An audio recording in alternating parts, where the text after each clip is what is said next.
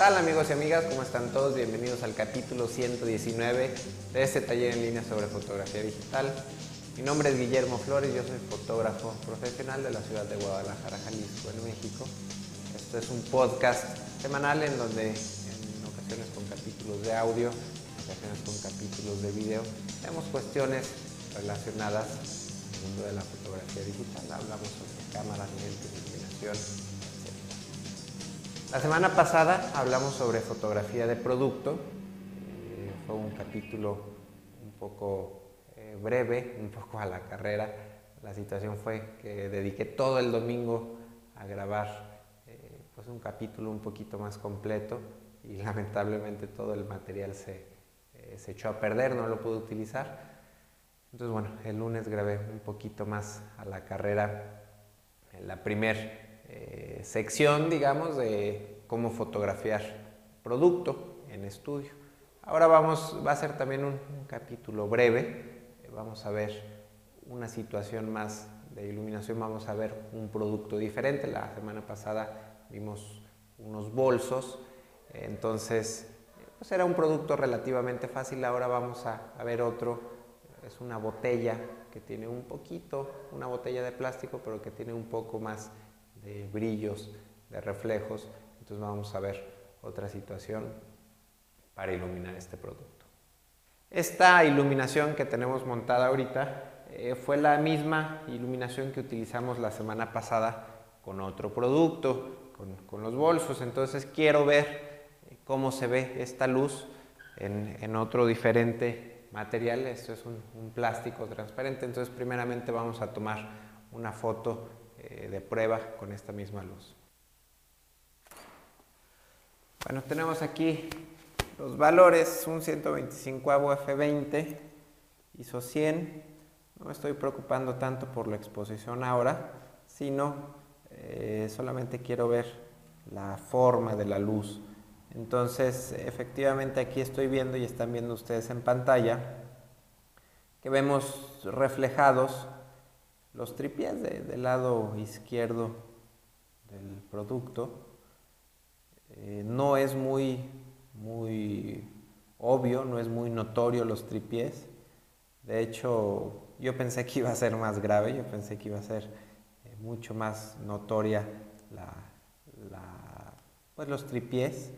Entonces, eh, pues esta foto, la misma iluminación en el peor de los casos pudiera funcionar, pero bueno, vamos a probar con otra iluminación para ver la diferencia que le da a este producto.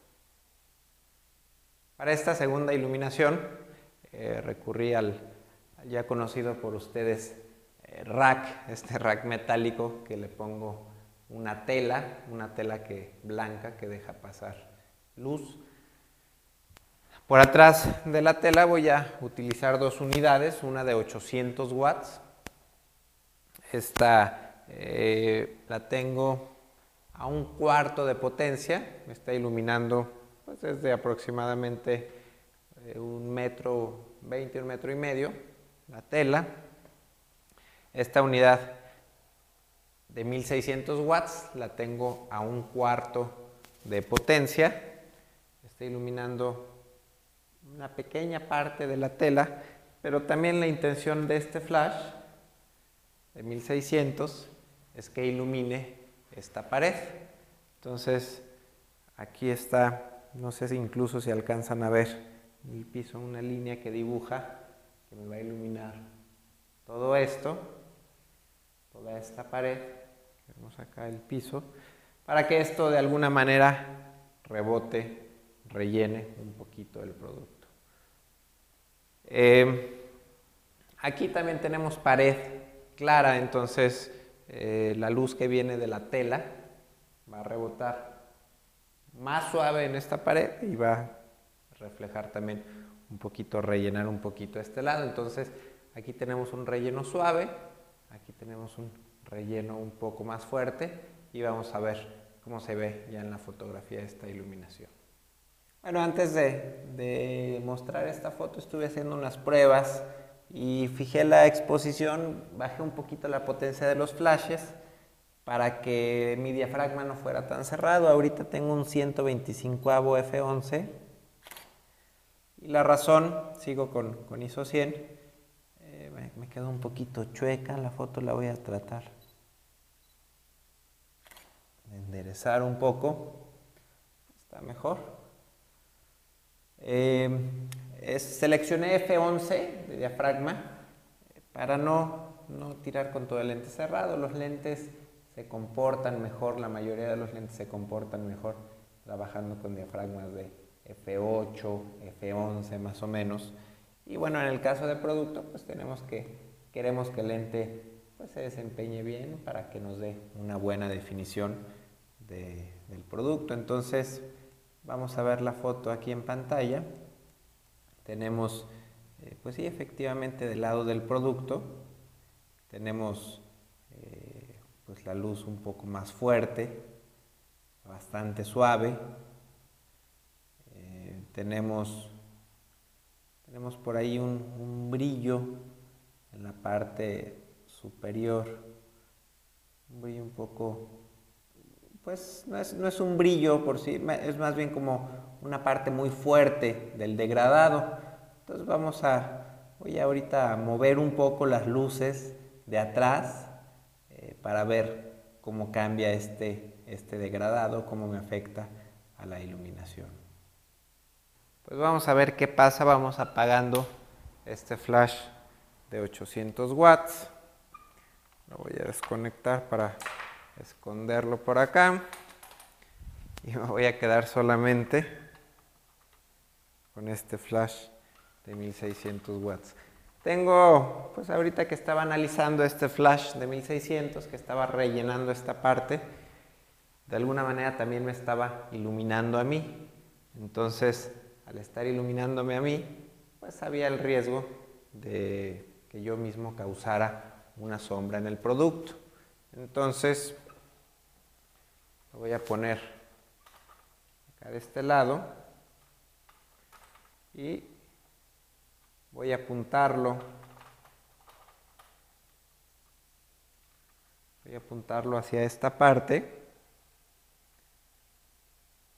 Le estoy subiendo un paso de potencia, ya que, bueno, pues como quitamos una unidad, voy a subir un poquito más a este flash. Aquí de entrada estoy viendo que la luz igualmente va a haber un degradado más marcado. La luz se ve más brillante aquí y se va haciendo más, más oscura conforme se, la parte de atrás de la tela. Entonces, pues vamos a ver cómo, cómo se ve esta iluminación ahora. Tenemos entonces los mismos valores un 125 de segundo F11 disparamos está sobreexpuesta la foto está demasiado clara eh, voy a bajar no voy a para no pararme voy a cerrar un paso mi diafragma me voy a ir a F16 fue demasiado me voy a ir a F14. Ahí me gusta más, ¿no? Incluso F13 yo creo que va a ser la exposición final.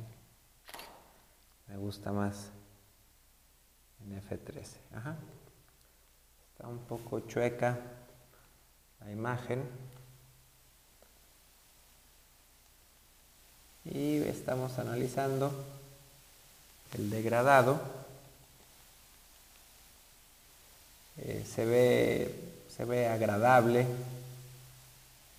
no cambió mucho, no cambió demasiado la iluminación, sigue siendo, eh, no mentira, sí, sí es mucho más contrastada, tenemos mucho más diferencia entre la, luz y la sombra del producto. Eh, me gusta, se le ve buen, buen volumen, solo hay un pequeño detallito que me molesta y es que el flash está iluminando la parte de atrás del ciclorama. Entonces voy a, voy a ponerle una, una banderita a la unidad para, para mejorar esto.